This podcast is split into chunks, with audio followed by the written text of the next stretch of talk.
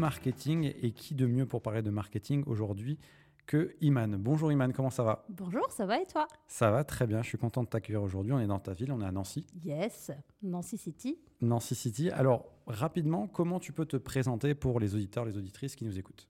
Alors, je m'appelle Iman Labriki Malé, j'ai 35 ans, je suis maman de deux enfants et j'évolue effectivement dans le marketing digital depuis une quinzaine d'années à peu près. Et tu as connu plusieurs casquettes, on va en parler euh, tout au long de l'épisode. Alors, actuellement, tu es consultante en digital. Le digital, c'est un grand mot. Exact. Est-ce que c'est un gros mot? Non. Non, non, pas du tout, pas du tout. Mais du coup, c'est un peu large.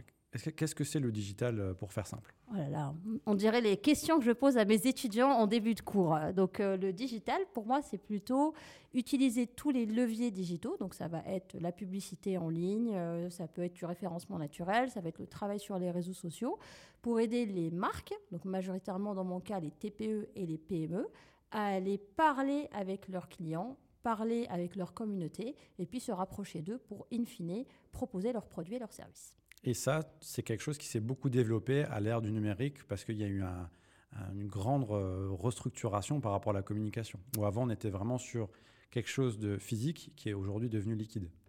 C'est un petit peu ça, c'est effectivement quelque chose qui a beaucoup évolué, notamment depuis le Covid, et où finalement, je dirais que la grande évolution, c'est qu'avant, les entreprises n'avaient pas saisi cette nécessité où était, euh, enfin quand j'ai commencé en 2010, on était plutôt dans des entreprises qui testaient, qui commençaient.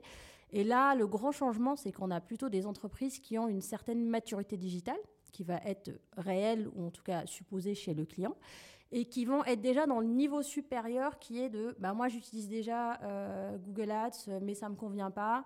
Moi je suis déjà présent euh, sur Facebook mais euh, on m'a dit qu'il fallait être sur Instagram ou sur TikTok.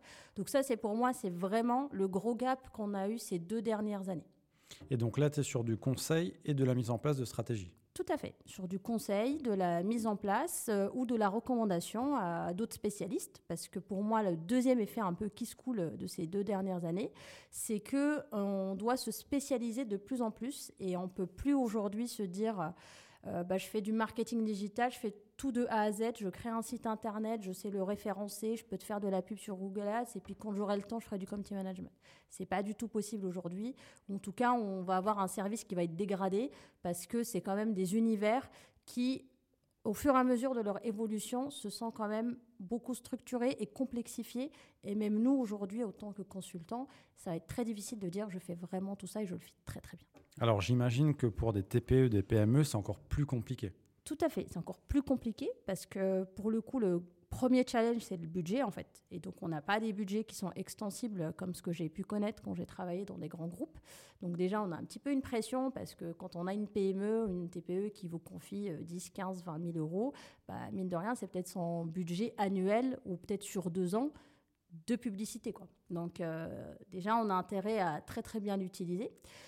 La deuxième difficulté, c'est que euh, aujourd'hui, il y a beaucoup de choses qui ont été faites en fait, et c'est très difficile de venir avec une idée qui va être euh, nouvelle, euh, qui va faire que en un one shot, on va être connu, reconnu, et ça va faire un petit peu soit le buzz, soit faire décoller la boîte. Et, et ça, en 2000-2010, on pouvait lancer une campagne Google Ads sur un site à peu près correct, pas trop regarder ses mots-clés, et ça marchait hyper bien. On pouvait faire des posts réseaux sociaux, euh, pas trop compliqués, avec que de la photo, et ça marchait. Aujourd'hui, c'est très très compliqué. Et euh, ce que tu as comme retour de ces chefs d'entreprise-là, c'est qu'ils n'ont pas la compétence de faire, mais ils comprennent l'intérêt justement de, communiquer, ou ils n'ont pas du tout euh, cet aspect-là également, et on doit faire aussi une sorte d'information, de prévention et d'initiation par rapport à ça. Alors, je crois qu'il y a les deux. Moi, le choix que j'ai fait, c'est de plutôt accompagner des gens qui, sont plutôt conscients de la nécessité. C'est vraiment euh, un choix et c'est pour ça que je parlais de maturité digitale. Pour moi, c'est important d'accompagner plutôt des entreprises qui sont conscientes de la nécessité de déléguer, de travailler avec des personnes en confiance. Après, euh, il y a quand même encore des personnes qui vont rester sur leurs euh, acquis, euh, qui vont dire bah, Moi, je ne suis jamais sur Facebook, donc ça ne marche pas. Enfin, c'est un peu l'exemple qui, qui, revient. On m'a dit que ça marchait moins bien. Donc, je crois qu'il y a les deux. Il y a les deux. Mm. Ok. Et par rapport à, aux grandes thématiques qui sont en train de, se développer. Donc là, tu es dans le secteur du marketing. Mhm. Qu'est-ce qui est le plus dur quand on y travaille, sachant que, ben, tu l'as dit, hein, tu as commencé en 2010, en 10 ans, tu as dû voir déjà beaucoup de choses évoluer, notamment avec les réseaux sociaux. Tout à fait. Alors, je crois que pour moi, il y a vraiment la difficulté, c'est cette posture finalement de toujours devoir apprendre. Euh, c'est une posture qui demande quand même beaucoup d'humilité parce que finalement, ce qu'on faisait il y a deux ans euh, sur la partie opérationnelle de certains outils n'existe plus. Et du coup, on se challenge en permanence. Ça nous demande beaucoup de temps de lire euh, bah, les manuels des plateformes en elles-mêmes. Hein. Je veux dire que ce soit Meta, que ce soit Google, ils mettent à disposition sur tous les sujets des supports très très précis, mais qui prennent beaucoup de temps d'écouter des sachants, parce qu'on a la chance aussi, euh, paradoxalement, d'avoir euh, à disposition énormément de ressources. Mais ce qui va nous manquer, ça va être le temps. Donc ça, effectivement, c'est la partie compliquée. Et puis la deuxième partie, c'est de trouver des idées qui n'ont pas forcément euh, déjà été vues et revues. Alors on le voit beaucoup euh, dans des grandes marques. Euh, je te parlais tout à l'heure que j'écoutais des podcasts avec mes enfants. Donc j'écoute le podcast Encore une histoire. Et ce matin, la dernière histoire, elle a été sponsorisée par Decathlon. Et en fait, tu fais du sport en écoutant l'histoire. Et là, je me suis dit, ouais, mais ça, pour le coup, en termes de marketing, j'avais pas encore entendu ça. Vraiment, j'ai trouvé que c'était quand même hyper cool, hyper sympa. On a beaucoup parlé euh, de Barilla qui faisait des euh, playlists euh, sur Deezer et Spotify en fonction du temps de cuisson des pâtes. Donc vraiment, les gens sont partis très très loin sur des idées marketing et du coup, ça nous met un peu la pression d'essayer de, faire au moins pareil, voire mieux pour nos clients. Ouais, Decathlon, c'est une des références déjà en matière d'enseigne de vente mais aussi en matière de podcast, ils en ont quelques-uns différents, ils sont très très bons là-dedans. J'avais même discuté avec eux, donc euh, c'était super intéressant sur la stratégie et surtout sur comment toucher en interne et en externe. voilà. Là, du coup, euh, mon fils de 6 ans connaît Decathlon. Voilà, il a écouté l'histoire et maintenant il sait que c'est une enseigne qui pousse à faire du sport. Et franchement, en termes de valeur de marque, on est plutôt pas mal. On est plutôt pas mal et anecdote en plus très marrante. Euh, par rapport à, à, tout ça, en termes d'innovation, est-ce que c'est pas aussi chronophage de devoir toujours se reformer contrairement à d'autres métiers où euh, on peut acquérir euh, bah, une certaine compétence, l'avoir à vie et en fait, euh, bah, elle va nous servir sur notre secteur d'activité. Alors, paradoxalement, je trouve que ce qu'on acquiert, c'est un petit peu le, bon sens en fait. quand on parle de stratégie digitale, on a quand même un petit peu toujours les bases qui vont être là par rapport à des objectifs, par rapport à des bailleurs persona, par rapport à comment je construis ma stratégie, quels sont les canaux que je vais aller déployer. Donc on a quand même un socle qui est là. Euh, qu'on a parfois tendance à oublier, ou encore une fois, quand j'apprends, enfin, les, élèves, quand on, quand on va leur reparler de stratégie, de smart, à chaque fois, ils, ah bah oui, mais on a déjà vu ça, oui, mais il faut quand même le revoir et puis l'appliquer. Donc, moi, je pense qu'on capitalise sur ça, on capitalise sur ce qui a bien marché chez nos clients. Euh, en termes d'action, de, de, euh, de micro-correction sur différents leviers. Et par contre, euh, il y a toute une partie de, effectivement d'adaptabilité, mais qui nous permet aussi d'ouvrir les champs de possibles et de faire des choses qu'on ne faisait pas. Hein. Je fais pas mal de social ads euh, depuis deux ans. Et du coup, euh, il a fallu que je me forme à des bases de la créa, parce qu'aujourd'hui, des publicités sur Meta, une grande partie de la réussite de la pub passe par le visuel, ce qui n'était pas du tout le cas il y a deux ans ou il y a trois ans. Et du coup, bah, ça permet de lancer des, nouveautés, de découvrir euh, des compétences ou de s'entourer de nouvelles personnes pour euh, proposer toujours des services euh, plus aboutis. Quoi. Et toujours de progresser. Tout à fait. Transmettre les bonnes pratiques dont tu en, as parlé en tant que formatrice dans l'enseignement supérieur. Mm. Est-ce qu'on apprend mieux avec quelqu'un qui vient du terrain en plus? Ouh là là, je ne veux pas me fâcher avec mes, mes collègues euh, chercheurs. Voilà, c'est tout à fait ça. Moi, je pense qu'on on fait vraiment, on forme des bonnes équipes. Euh, je ne sais pas si, nous, en tant que professionnels, si on est très bon en pédagogie, c'est vraiment une question que, des fois je me pose. Euh, est-ce qu'en termes de suivi, on est toujours très présent pour les apprentis, je ne sais pas. Et c'est peut-être là où euh, les, enseignants sont vraiment un socle sur lequel les élèves peuvent s'appuyer. Et euh, par, contre, euh, sur des métiers, notamment dans le marketing digital, c'est un vrai plus. Et je pense que ça, les écoles l'ont compris aujourd'hui. C'est pour ça d'ailleurs qu'ils font appel à, des gens comme nous. Parce que ça va être très difficile, euh, encore une fois, de parler des dernières mises à jour méta si, en fait, finalement, on n'a pas les mains dedans tous les jours. Quoi, et qu'on n'est pas là en train de lancer des campagnes, de regarder les derniers KPI, qu'est-ce qui marche, qu'est-ce qui ne marche pas ça me paraît difficile. Donc, je pense qu'on fait une bonne équipe plutôt. Je pense qu'il faut de tout, exactement. Communiquer, c'est bien, tu l'as dit, mais communiquer mieux, ça, ça, fait la différence. Comment on peut se différencier de la concurrence, euh, notamment euh, en ce moment, puisqu'il y a de plus en plus d'informations, de surconsommation d'informations et, d'être présent sur tous les réseaux et on voit un peu euh, tout et n'importe quoi.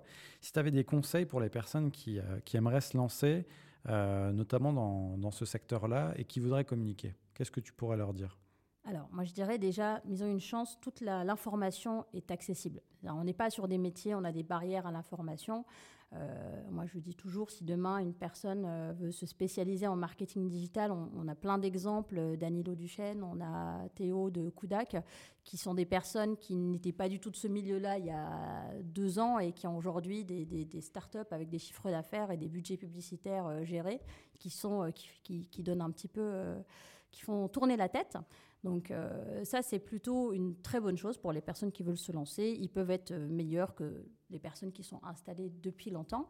Et puis moi, je pense qu'il y a du, métier, du business pour tout le monde en fait, parce qu'il y a une, euh, dans le conseil, il y a une grande part d'humain en fait. Comment on va être au contact euh, des clients, euh, des prospects, la stratégie aussi qu'on va avoir, ce background. Donc vraiment, je leur dis de pas de pas avoir peur. Je conseillerais quand même de toujours commencer par une petite expérience euh, en entreprise, alors idéalement en agence ou euh, chez l'annonceur, pour avoir un petit peu un petit côté structure, comment je m'organise, euh, avoir quelques, je dirais, quelques bonnes habitudes, bonnes pratiques, des outils aussi, découvrir les outils, et puis après, YOLO, quoi. Est-ce que c'est aussi, par rapport à ce que tu as dit aussi au début, aujourd'hui, on a tendance à euh, il y a beaucoup d'agences, communication 360, etc.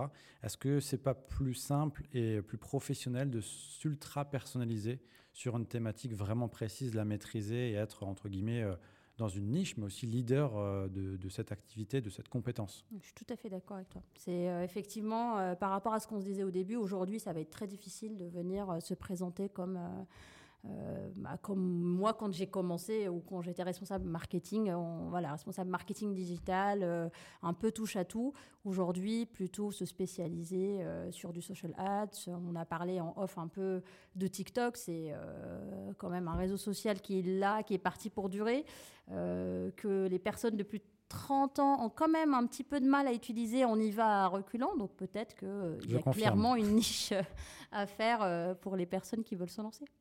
Et par rapport à la suite, il y a aussi euh, un sujet qui est assez vaste euh, à la mode en ce moment et qui se développe euh, dans les deux termes, c'est l'intelligence artificielle, l'IA. comment est-ce que c'est perçu? Comment tu le vois toi? Est-ce que ces, ces, innovations, ces évolutions permanentes sont plutôt une bonne chose pour le secteur ou ça peut justement amener des dérives?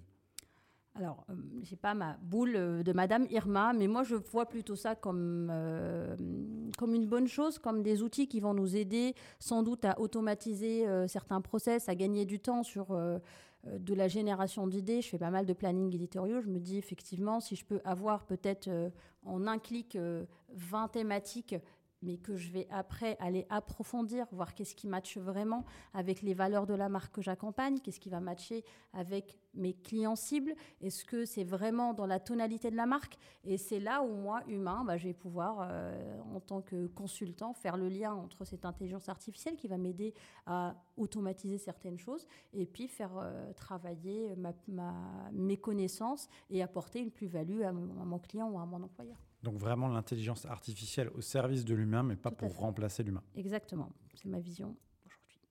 Alors aujourd'hui, tu as vécu plusieurs étapes dans le monde du travail. Euh, tu as été salarié, freelance et désormais slasheuse. Alors est-ce que tu peux nous expliquer déjà euh, ces trois étapes rapides et surtout en quoi ça consiste d'être slasheuse? Ah, Alors slasher, c'est une personne qui a plusieurs casquettes en fait, qui exerce donc euh, plusieurs métiers. Donc effectivement, j'ai commencé en, tant que responsable marketing digital dans des PME et des grands groupes euh, de la région. Et puis, euh, j'ai décidé il y a cinq ans de m'installer en solopreneur, en, freelance. Et euh, chemin faisant, j'ai eu une opportunité chez un de mes clients que j'accompagnais depuis deux ans, qui m'a proposé une mission longue, en fait, sous format de salariat à mi-temps.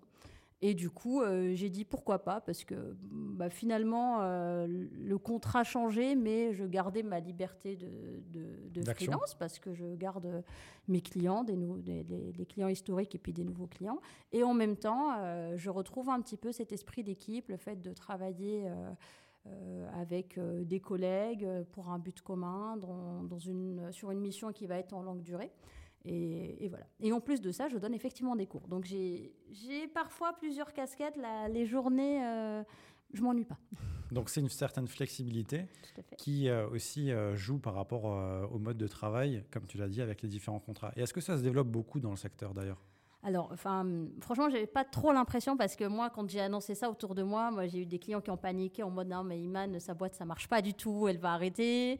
Euh, j'ai l'impression que, je sais pas, c'est pas encore. Euh, On est d'accord que c'est pas un mauvais indicateur. Ah non, pas du tout, euh, pas du tout. Après, moi, je, je, crois un petit peu dans les rencontres de la vie et puis, comme j'ai dit, pour le coup, j'avais tout à gagner et rien à, perdre dans cette expérience, donc que, que j'ai embrassé depuis le mois d'octobre et on est au mois de mars et pour le coup, ça se passe très très bien et je remercie à la fois mon employeur et mes clients pour leur confiance. Très bien. Et ça dépend aussi surtout des personnes avec qui on travaille et aussi de, comment on veut travailler, bien sûr. Mm.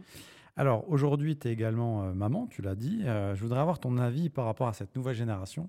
Euh, qui passe énormément de temps derrière les écrans, derrière les réseaux sociaux, et ça, ça a encore plus amplifié avec la période du Covid. Alors comment on peut prévenir cette nouvelle génération des dérives notamment des cyberharcèlements, des jeux concours dangereux.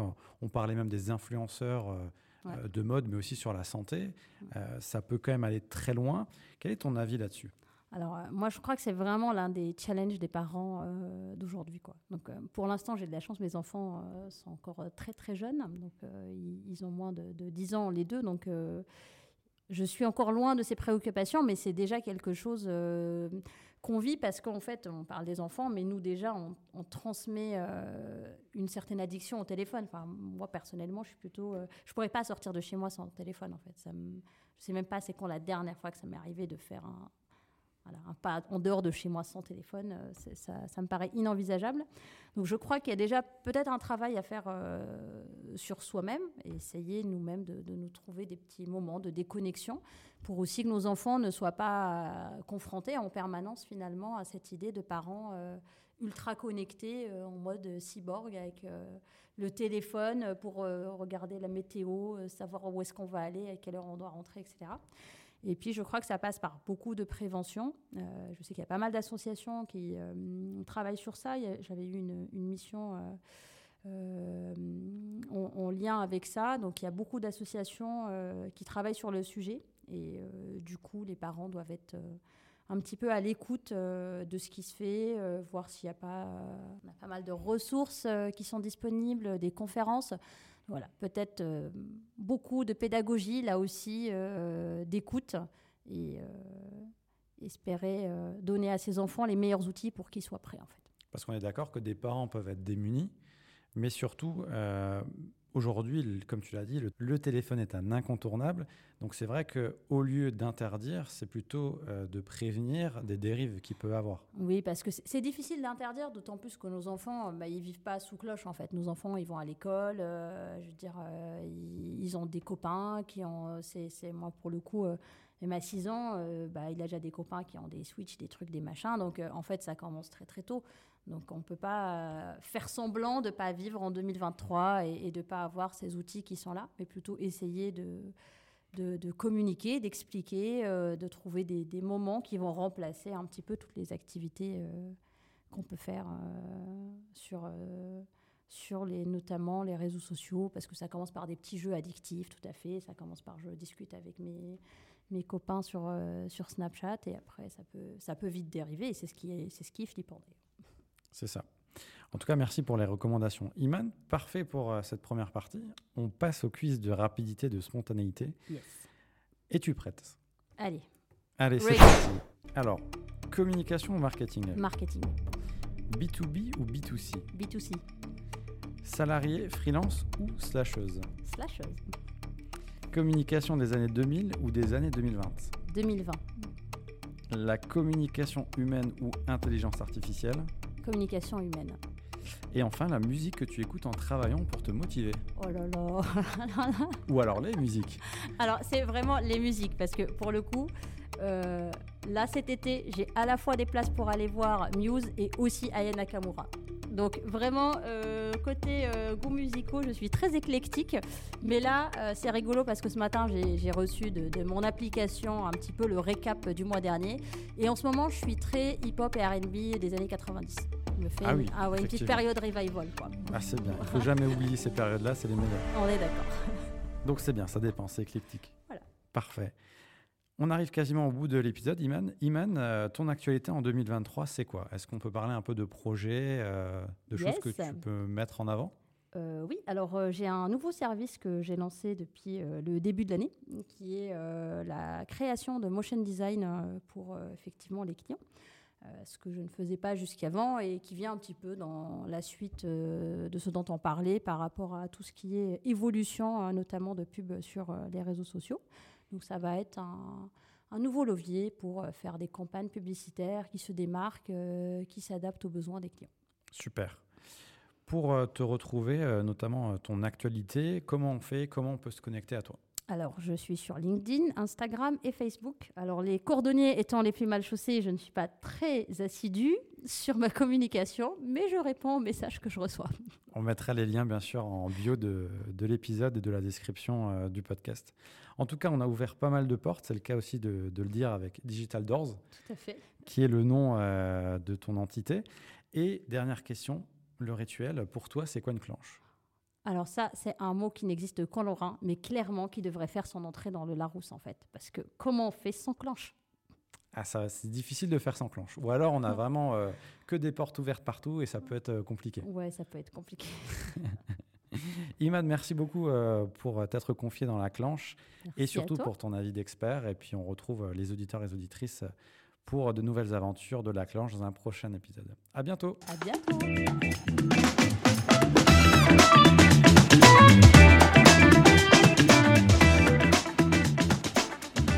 Merci d'avoir écouté l'épisode du podcast La Clanche.